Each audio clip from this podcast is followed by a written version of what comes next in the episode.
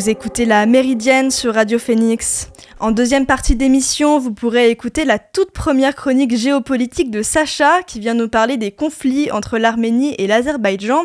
Mais tout de suite, on reçoit Anne Leroux, professeure des universités émérites et spécialiste notamment de la géographie des prisons. Bonjour Anne. Bonjour. Vous travaillez sur les prisons et euh, j'imagine que c'est difficile de travailler sur ce sujet parce que c'est compliqué d'y avoir accès. Oui, alors je, je dois dire que je suis devenu euh, bénévole en prison parce que je suis géographe. C'est-à-dire que lorsque j'ai arrêté de travailler, quand j'ai pris ma retraite, euh, c'est un espace qui m'intriguait beaucoup, euh, dont j'avais vu une journée la reproduction d'une cellule en temps, enfin à échelle 1, devant Monoprix à Caen, je me souviens. Et j'avais été euh, tellement effaré de voir cela que je commençais à me poser des questions. Et je cherchais une activité qui prolonge un peu celle que j'avais avant, en même temps qui me permette de me renouveler complètement et de rencontrer d'autres personnes. Et j'ai donc euh, décidé à ce moment-là de devenir visiteuse de prison. C'est comme ça que je suis rentrée. Ma première motivation, c'était une motivation de, de géographe, mais de géographe citoyenne tout de même. Hein. C'est-à-dire que faut pas oublier que la prison c'est un service public. Et en tant que service public, en tant que citoyen, nous sommes tous concernés par ce qui s'y passe. Vous étiez également euh, responsable d'ateliers pour les détenus? Oui, alors euh, quelques mois après, j'ai été sollicité pour deux autres activités parce que mon profil est quand même pas si fréquent parmi les bénévoles. Donc j'ai été sollicité par euh, un atelier d'imprimerie et de formation professionnelle dans la zone d'atelier du centre pénitentiaire. Et j'ai adhéré au projet, j'y suis rentré, j'y suis, suis resté 12 ans. Et euh, j'ai été sollicité aussi par le responsable de l'enseignement euh, pour mettre en place un atelier d'accompagnement des étudiants incarcérés euh, qui faisaient des, qui voulaient ou qui étaient dans un cursus d'études supérieures. Voilà. Donc j'ai fait, j'ai mené ces trois activités-là de front. Mon activité de visiteuse jusqu'à 2022. Mon activité associative euh, dans l'imprimerie jusqu'à 2018, fin 2018. Et je suis toujours une professeure bénévole qui accompagne les étudiants incarcérés. Donc vous avez pu avoir accès euh, au monde de la prison de façon assez privilégiée finalement. Oui, euh. finalement j'ai eu beaucoup de chance, si vous voulez, parce que le lieu où se tiennent les visites de prison, c'est pas les mêmes que le lieu où se tenait l'atelier d'imprimerie. Et l'accompagnement des études, c'est encore un troisième espace. Donc j'ai eu cette, cette chance, en tant que géographe, de pouvoir parcourir euh, les différents locaux et différents itinéraires euh, à l'intérieur. D'autant que, ce qui est supprimé aujourd'hui, mais l'atelier d'études supérieures avait lieu dans un, bâtiment, de, un bâtiment de la détention. Hein, c'est-à-dire que je montais l'escalier avec euh, au troisième étage de la détention et, j'étais vraiment dedans. Bon, depuis deux ans, ça s'est terminé. Mais je n'ai jamais eu le moindre problème. Et euh, une autre difficulté de travailler euh, sur les prisons, euh, on en parlait tout à l'heure en off, c'est le devoir de réserve. Oui, alors bien entendu, comme je suis bénévole et engagé à l'intérieur, j'ai un agrément, comme toutes les personnes bénévoles à l'intérieur de la prison. Et donc à cet égard, comme tout, je suis une fonctionnaire bénévole, on va dire un petit peu, et j'ai donc un, devoir de réserve. Ça, ça paraît tout à fait normal. Ça, fait partie de la déontologie du, bénévole en prison. Avant de rentrer peut-être dans le vif du sujet, euh, on va peut-être quand même se poser une question importante. C'est quoi une prison et euh, c'est quoi la différence entre une maison d'arrêt et un centre pénitentiaire? Bon, alors une prison, c'est un lieu, un espace euh, d'enfermement qui est clos, qui s'ouvre partiellement de temps en temps et à certaines occasions. Euh, alors, à l'intérieur de, de, cet espace carcéral, il y a, il y a deux types d'espaces. Il, y a la maison d'arrêt. Alors, la maison d'arrêt, c'est une prison qui est euh, destinée aux personnes qui sont condamnées à moins de 5 ans de privation de liberté et qui euh, est destiné aussi à titre préventif aux personnes qui sont en attente d'un jugement, ce qu'on appelle la détention provisoire, qui n'existe pas dans tous les pays européens, qui existe en France et qui fait considérablement monter le nombre de personnes incarcérées dans les maisons d'arrêt, qui est une, des raisons aussi de la surpopulation. La détention provisoire dans certains pays est réservée à des cas euh, graves où on sait qu'il vaut mieux que la personne soit, soit enfermée euh, parce qu'elle est dangereuse, par exemple, hein, ce qui n'est pas, ce qui n'est pas le cas pour, euh, pour d'autres, d'autres exemples. Alors, un centre de détention, c'est un centre qui rassemble minoritairement une maison d'arrêt et majoritairement des personnes qui sont euh, incarcérées pour des longues peines supérieures à 5 ans, voire des peines euh, très longues euh, à perpétuité. Voilà. C'est le cas du centre pénitentiaire de Caen, où j'opère pour ma part. J'ai mon agrément pour le centre pénitentiaire.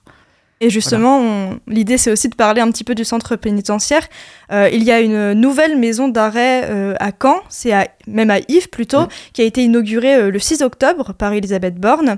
Et en fait, c'est parce que l'ancienne était jugée vétuste, mais qu'elle était aussi surpeuplée.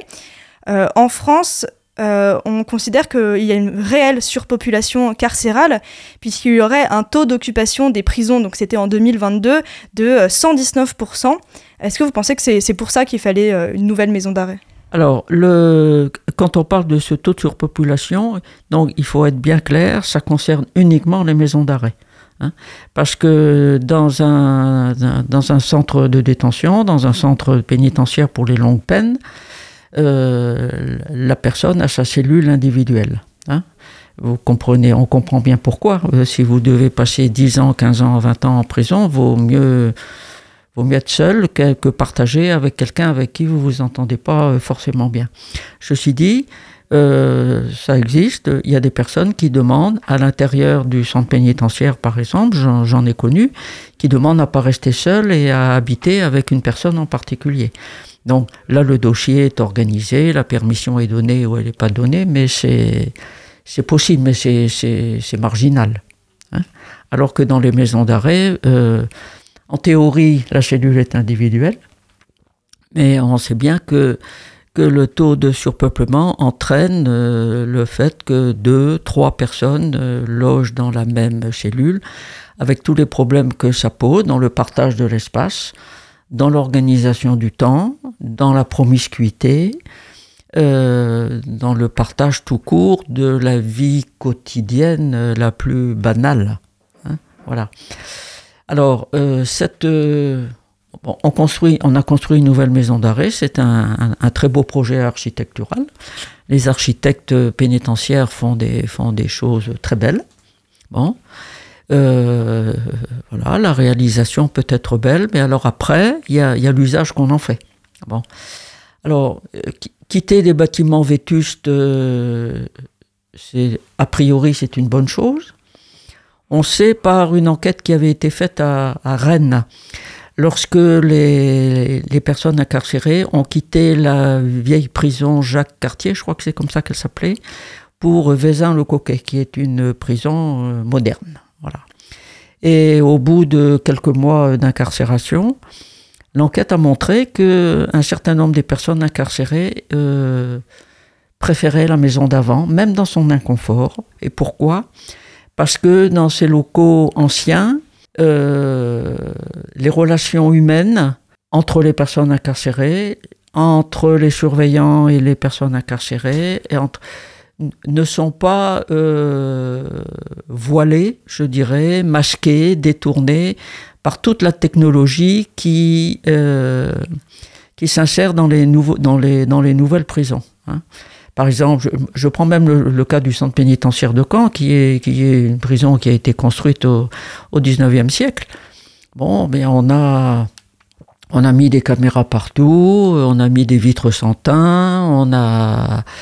Euh, quelqu'un qui vient de l'extérieur, par exemple, euh, quand il rentre dans, la détention, dans, le grand espace de la détention, c'est une vitre sans teint, et les surveillants qui sont là, ben, je, dis bonjour à quelqu'un, mais je ne sais pas qui c'est. Alors à la réponse, je, devine que c'est une femme ou un homme, mais c'est tout, mais je ne sais pas qui c'est. Avant, on serrait la main à la personne, on disait un petit bonjour, euh, il se passait quelque chose. Et euh, dans, dans, la, dans la maison d'arrêt, dans la nouvelle maison d'arrêt d'IF, comme à Vézin-le-Coquet ou les autres prisons technologiques, euh, il n'y a pas que des vitres sans teint, il y, a des, y a, y a des grillages, il y a des partout, il y a, y a des itinéraires imposés, il y a des portes automatiques, il y a des... Bon, alors, ça permet sans doute de faire des économies certainement sur le nombre de postes de surveillants, mais ça n'améliore pas les, les, les, relations humaines et sociales à, à l'intérieur. Et beaucoup de personnes incarcérées, mais aussi de, de, de, des surveillants sont sont mis à l'épreuve parfois dans cette une certaine inhumanité, si vous voulez, s'installe dans, dans, les relations. Voilà. L'isolement finalement est encore plus fort. Euh... Ça peut être vécu de manière plus forte, alors que ce qu'on a recherché, c'est d'abord une plus grande sécurité, parce qu'on en recherche de plus en plus, et euh, ce qu'on a recherché aussi, par exemple, dans, la, dans, dans ces cellules rénovées, c'est le, le, un meilleur confort avec la douche intégrée, les toilettes intégrées, euh, bon, euh, chose qui n'existe pas dans les, dans, dans, les cellules anciennes, vous n'avez que les toilettes qui sont intégrées. Alors elles sont prévues pour une personne, elles ne sont pas prévues pour trois ou quatre. Et bien souvent, elles ne sont pas isolées non plus. Alors vous imaginez les problèmes de promiscuité que ça peut, ça peut poser. Voilà. Et euh, justement, on peut tout à fait commencer par parler de promiscuité dans les cellules, ouais. parce que c'est quand même tout resserré. Euh, dans un de vos articles, vous expliquez que la norme des cellules, c'était 9, euh, 9 mètres carrés, oui. mais que parfois ça allait même jusqu'à 6 mètres carrés oui. seulement, oui. et que certains ne pouvaient pas étendre, étendre les bras. Oui, alors au, au centre pénitentiaire, en effet, alors à la maison d'arrêt, je ne peux pas vous dire, parce que je n'ai pas eu l'occasion de voir de près les cellules, alors qu'au centre pénitentiaire, j'ai eu l'occasion, puisque l'atelier d'études supérieures était à l'intérieur de, de la détention. Bon, il y a un bâtiment, le bâtiment B, qui est un bâtiment qui a été reconstruit après la guerre, où certaines cellules font, euh, pas mal de cellules, font 6 mètres carrés, voire un peu moins. C'est-à-dire que la personne qui est debout dans le sens de la longueur de la cellule et qui étend les bras euh, touche facilement les, les deux bords. Hein. Bon, alors si c'est quelqu'un qui est de grand, il faut baisser la tête pour entrer. Si c'est quelqu'un de costaud, euh, la porte est étroite pour entrer. Par exemple, les fauteuils pour handicapés ne, ne passent pas. Et si cette personne est très grande, elle arrive alors facilement à aplatir les mains sur les côtés de, de la cellule. Qu'est-ce que ça crée sur les corps d'être si resserré comme ça? Ben, Ça crée sur les corps, euh, c'est difficile à dire, euh, ça, ça, crée sûrement une, une, une impression de, de ben, d'étouffement un peu. Je, de, dès, que dès que la porte de la cellule est ouverte le matin, alors je crois que c'est à 6h30 ou 7h, euh, ouf, on ouvre la porte quand on a. Parce qu'il faut savoir que la fenêtre qui donne sur, euh, sur la cour, les fenêtres aujourd'hui sont aussi grillagées parce que, voilà, pour des raisons de sécurité, pour éviter euh, qu'on se transmette des messages par l'extérieur. Euh, donc, euh, ça assombrit la cellule mais ça, ça, ça, ça introduit aussi un nouvel espace de discontinuité avec, l'extérieur. Et euh, justement, dans vos articles, vous définissez la prison comme un espace discontinu, que oui. ce soit dans l'espace ou dans le temps. Oui. Est-ce que vous pourriez nous en parler un petit peu? Oui, alors l'espace le, discontinu, d'abord c'est l'enceinte, l'enceinte de la prison. Euh, le, euh, le, mur est discontinu puisqu'il y a des ouvertures. Si vous prenez le centre pénitentiaire de Caen, il y a l'ouverture vers la rue de euh, Général Moulin. Il y a plusieurs ouvertures. L'ouverture principale sur le trottoir qui crée une discontinuité. Et de l'autre côté, du côté de la zone d'atelier, vers du côté du, Super U qui est derrière, il y a aussi une grande porte pour les camions qui viennent ou approvisionner ou chercher les marchandises produites dans la zone d'atelier. Bon. Euh, ça, c'est la première di discontinuité. La deuxième discontinuité, c'est quand vous rentrez dans la détention, c'est la même chose. Hein, C'est-à-dire qu'il y a aussi euh, plusieurs portes, il faut franchir plusieurs sas euh, qui s'ouvrent, qui se ferment à des heures précises, avec des autorisations, avec contrôle des, des, papiers, contrôle de la sécurité. On vérifie que vous n'avez pas d'objet métallique, le téléphone est interdit, vous devez laisser votre portefeuille à l'entrée, vous n'avez pas le droit d'emmener votre parapluie. Enfin, il y a beaucoup de choses qui sont euh, interdites comme cela. Alors, pour, la personne qui rentre, c'est un espace discontinu parce que une porte ne peut s'ouvrir que lorsque celle que vous avez franchie a été fermée. Donc progressivement, et quand vous êtes dedans, vous êtes complètement enfermé. je connais à ce niveau-là des, personnes qui voulaient être bénévoles en prison et qui n'ont pas supporté de se retrouver euh, enfermées en disant je suis là pour quelques heures, euh, qui ne supportaient pas. pourtant, l'espace au centre pénitentiaire est assez grand. Il y a une grande cour à, l'intérieur. Bon. Alors pour les personnes qui sortent, qui veulent franchir ce mur, c'est évidemment encore plus difficile. Hein, parce qu'il faut avoir une permission de sortie, une permission de sortie accompagnée. Enfin, je peux revenir là-dessus si vous voulez. Donc pour eux, cet espace s'ouvre évidemment beaucoup plus rarement que pour le bénévole qui rentre euh, une, deux ou voire euh, trois fois. Et puis à l'intérieur même de la détention, c'est un peu le même processus. Euh, les, au centre pénitentiaire, je sais que les portes ferment à, je crois que c'est à 7h30 du soir et doivent s'ouvrir à 6h30 du matin. Peut-être même avant 7h30. Bon. Euh, donc euh, c'est ouvert dans la journée parce qu'on est dans un centre de détention. Les portes sont ouvertes. Les gars peuvent euh, circuler. Alors ça c'est nouveau, enfin c'est depuis quelques années pour des raisons de sécurité. Auparavant, ils pouvaient se promener entre les différents bâtiments. Il y a trois bâtiments. Il y a un plan en nu en gros. Il y a le bâtiment le plus ancien où Pierre Rivière a été incarcéré. Il y a le bâtiment qui est, classé monument historique hein, parce qu'il n'a pas été abîmé par les bombardements. Il y a le bâtiment B qui lui est perpendiculaire et qui lui a été reconstruit et où il y a ces fameuses petites cellules. Et le bâtiment C en face, qu'on appelle le bâtiment culturel, où euh, il y a les, salles d'enseignement, les, les salles de quelques salles de rendez-vous et le, je sais pas, un auditorium, enfin c'est un mot un peu pompeux, mais enfin une salle avec une, euh, voilà, où on peut faire des, spectacles ou passer du, cinéma. Et, et aujourd'hui, ils, ne peuvent plus circuler comme ça. Ils peuvent circuler à l'intérieur du, du, bâtiment où ils sont incarcérés, c'est-à-dire les gens du B peuvent pas aller au A, les gens du A peuvent pas aller au B. Par contre, ils peuvent se retrouver dans la cour au moment où la cour est, ouverte, et ils peuvent se retrouver au bâtiment culturel s'ils partagent des activités d'enseignement ou la bibliothèque. Mais là aussi, c'est un sas à franchir. Il leur, faut, un agrément pour pouvoir rentrer et, ils donnent une carte et quand ils ressortent, ils reprennent la carte, etc. C'est-à-dire qu'ils sont, bah, sont suivis tout le temps. Voilà. Euh, ça, ça c'est le, le temps discontinu euh, au quotidien. Sans compter, par exemple, euh, l'accès à la douche, qui ne peut pas être journalier. Hein. Donc là aussi, l'accès à la douche est discontinu. Sans compter les convocations qu'ils peuvent avoir pour aller rencontrer ou un avocat ou quelqu'un de la police ou un visiteur de prison, parce que ces, ces locaux-là sont à l'extérieur de la détention. Ils sont dans un sas situé entre la détention et les bâtiments administratifs. Voilà. Alors vous avez les, les, parloirs des avocats où exercent aussi les visiteurs de prison qui sont dans cet espace-là, et en face, les parloirs pour les familles. Voilà. Et ça, ça c'est des espaces à l'extérieur de la détention. Euh, parce que vous, vous, vous, avez des espaces qui s'emboîtent, c'est ça qu'il faut bien comprendre. Il y a l'espace de la détention qui est emboîté dans un second espace qui est cet espace intermédiaire où sont les visiteurs de prison. Il y a même un troisième espace qui est un, un couloir, enfin c'est pas un couloir parce qu'il est ouvert, qui fait tout le tour, et l'enceinte terminale qui fait le, le tour de l'ensemble. Donc vous avez un, un, emboîtement comme ça.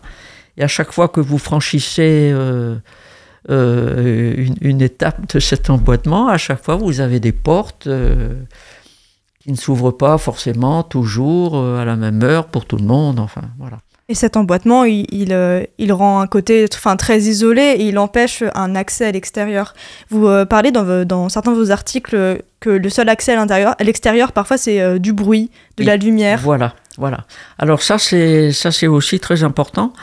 Euh, j'avais, j'avais, j'ai appris ça très vite quand j'étais dans l'atelier de, l'Artec, de l'imprimerie associative, qui au départ était dernier étage du bâtiment culturel. Bon, ça c'est un héritage historique. Après, il a déménagé pour la zone d'atelier qui est complètement, complètement à part. Bon, là, là j'avais remarqué ça. Quand, quand, on arrivait, les, les gars euh, ouvraient les fenêtres Et alors, on, voit on voyait le Super U qui, qui est derrière. Et on entend des bruits, on entend. Bon. Alors là, là ça m'avait, ça m'avait fait, ça m'avait fait réfléchir sur cette ouverture, parce que l'ouverture des fenêtres était possible. Je sais qu'aujourd'hui, elle est beaucoup plus difficile. Bon. Et euh, de l'autre côté, dans la salle où on réunissait les étudiants, dans le bâtiment B, soit au deuxième, parce qu'on a changé trois fois à l'intérieur de ce bâtiment, on donnait sur la rue de Bayeux. Alors pas directement sur la rue, puisque vous avez les enceintes emboîtées, mais on était assez haut pour voir le trottoir d'en face. Il y a une bibliothèque en face pour voir les gens passer avec leurs petits chiens, les mamans avec leurs leur enfants pour aller à l'école. Et euh, on entendait aussi les bruits de la rue. Hein, les bruits, les, gens qui s'interpellaient, les automobilistes qui passent, euh, bon, euh, voilà. Ça, ça, fait aussi partie des, perceptions qui je, pense, je pense à la, nouvelle maison d'arrêt d'If qui est en pleine, euh, en, enfin en pleine campagne, à la limite des lotissements. Il n'y aura plus ça. Il aura, y aura, plus ça. Alors on a planté des arbres, on a bien sûr, mais ça remplace pas la vie du dehors. Hein. Parce qu'il y a un autre élément aussi qui, qui, au centre pénitentiaire par rapport à, ce qui est, par exemple, euh, annoncé dans la maison d'arrêt, c'est la place de la nature. Hein. Il n'y a pas... Y a, n'y a rien. Il n'y a pas, y d'arbres, il n'y a, y a, pas, y a pas de pelouse, y a c'est du béton. Quoi. Donc là aussi, ça, ça, ça, interroge sur, sur les perceptions qu'on peut avoir quand on est isolé, avoir affaire à, à travers une fenêtre qui, qui est opaque euh, sur un extérieur qui est minéral. Enfin, ça doit, voilà. Et euh, malgré tout ça, certains détenus arrivent à s'approprier quand même, euh, quand même leur espace. Euh, comment ils peuvent s'approprier leur, leur cellule? Écoutez, ils s'approprient. Alors là, là c'est très différent. Je pense que ça dépend, du, ça dépend beaucoup du caractère de chacun, certainement, de son passé. Ça dépend aussi beaucoup de la durée de l'incarcération. Quand vous êtes incarcéré pour 20 ans, euh, bon, on reste pas 20 ans au centre pénitentiaire en, général, on vient d'ailleurs, enfin, parce qu'on fait aussi ce qu'on appelle le tourisme carcéral. Hein. C'est-à-dire que les personnes incarcérées euh, sont transférées dans d'autres prisons et suivant leur degré de dangerosité aussi. Et donc, on peut faire le tour de France euh, des, centres pénitentiaires. Hein. Ça, j'avais dressé une cartographie de ça. Mais la, comment dire, cette, attendez, vous me rappelez de quoi on parlait? On parlait de l'appropriation de, de L'appropriation, voilà, c'est ça. Alors, euh, donc, ceux qui sont là pour une peine courte, ils disent je retourne dans ma cellule. Mais ceux qui sont là pour plus longtemps, disent je retourne chez moi. Je rentre, il est temps que je rentre chez moi. Et j'en ai même certains, j'ai entendu le dire, et c'était spontané, je retourne à la maison. Alors ça, c'est la première manière de s'approprier par le langage. Alors, il y a aussi une deuxième bannière qui aujourd'hui est beaucoup plus contrôlée qu'elle ne l'était il y a quelques années, à savoir l'aménagement intérieur de la, de la cellule. Bon. Il y, a, eu une époque, euh, moi quand j'étais là dans les années 2016 jusqu'aux années 2015 à peu près, où ils pouvaient aménager à l'intérieur un peu comme ils voulaient. Ils avaient des plantes vertes, ils mettaient des rideaux. Euh, enfin bon, euh, il y en a même un qui avait refait tous ses meubles et qui l'avait sculpté. Aujourd'hui, ça, c'est fini. Ça, ils n'ont plus le droit de donc, je, ne sais pas. Bon, ils ont quand même droit de mettre, je suppose, un calendrier sur le mur, mais je sais que les plantes vertes, parce qu'il paraît qu'ils pourraient cacher des choses dans les plantes vertes. Euh, bon, voilà. Donc, et c'est la sécurité qui, c'est la montée du, de cette demande sécuritaire et de ce, voilà qui, qui fait que ils peuvent beaucoup moins individualiser leur maison ou leur chez-soi qu'avant je vous remercie beaucoup, Anne Leroux, d'être intervenue euh, aujourd'hui. vous pouvez retrouver euh, ses travaux, en tout cas son profil, sur le site de euh, l'Atlas social de Caen, puisque Anne Leroux y a participé. La Méridienne, ça continue, mais avant cela, je vous propose une pause musicale avec Falling or Flying de Georgia Smith.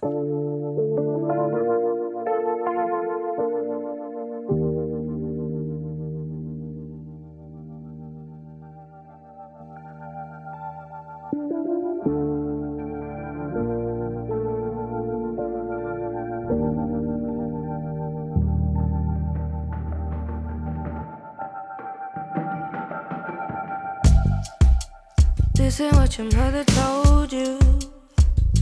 It's not in there.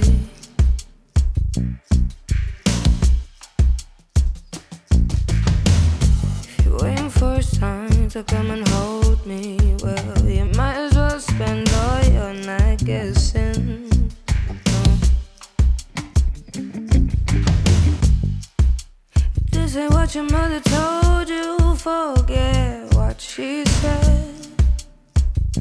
Oh.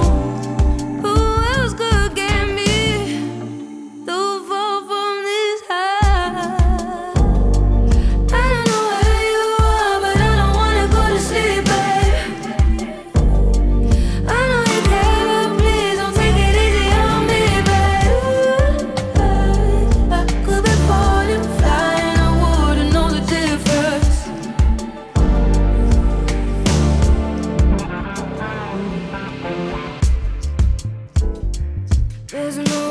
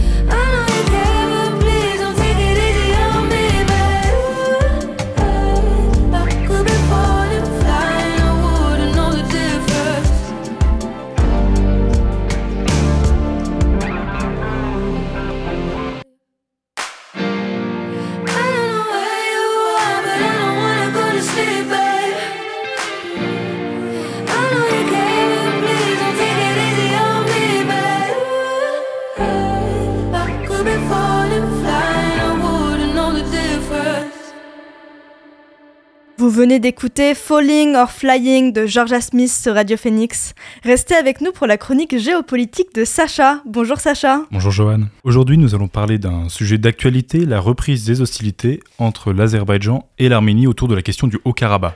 Est-ce que tu peux nous expliquer d'abord euh, où se situe géographiquement le conflit? Tout à fait. Donc le conflit concerne principalement deux des trois pays du Caucase que sont l'Arménie et l'Azerbaïdjan. Ces pays se trouvent dans une région montagneuse entre la mer Noire et la mer Caspienne, aux confins de la Turquie, de l'Iran et de la Russie. Quant à la question du Haut-Karabakh, c'est une enclave en Azerbaïdjan peuplée par une majorité d'Arméniens et théoriquement indépendante depuis 1991. Et qu'est-ce qui s'est passé euh, durant les dernières semaines? Eh bien, le 19 septembre dernier, l'Azerbaïdjan décide d'attaquer le Haut-Karabakh pour mener une opération antiterroriste suite à la mort de sept soldats dans l'explosion d'une mine.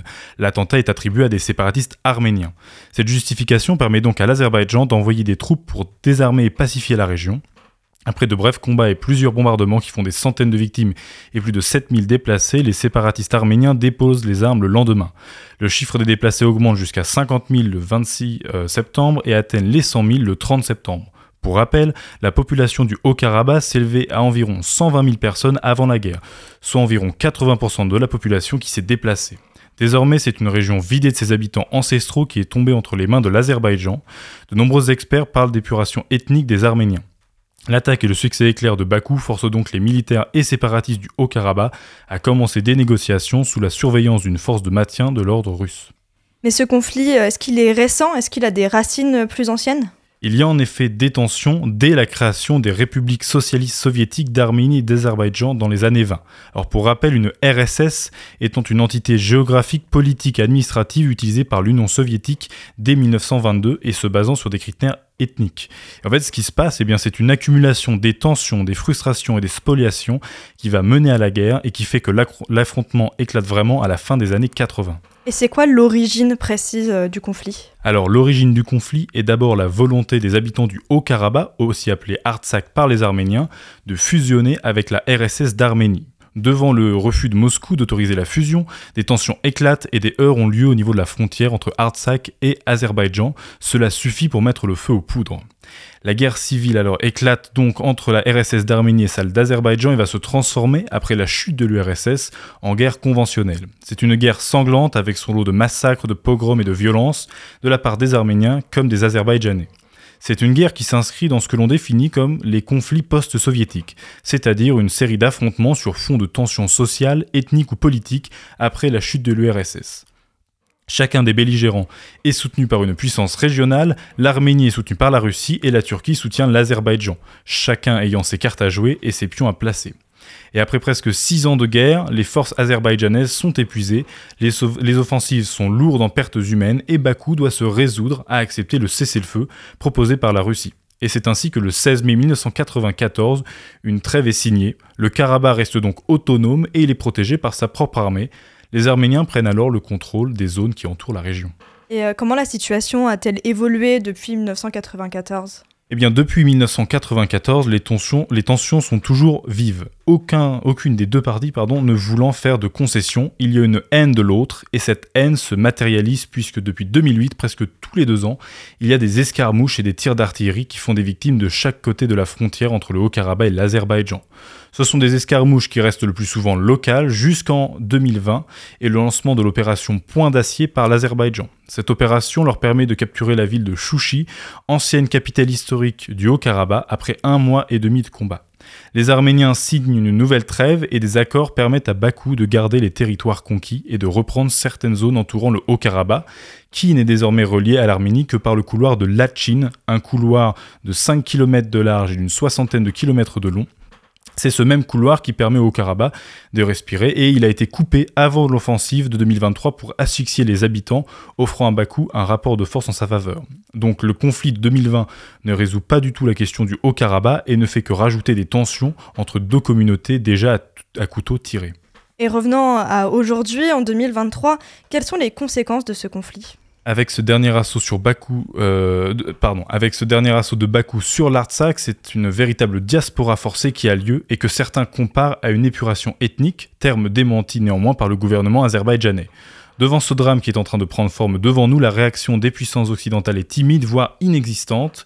En fait, ce conflit soviétique, post-soviétique, résonne avec un autre conflit qui est celui de l'Ukraine l'Union européenne, pour devenir indépendante vis-à-vis des gaz et des pétroles russes, avait signé des accords avec Bakou et Ursula von der Leyen avait même visité la capitale de l'Azerbaïdjan.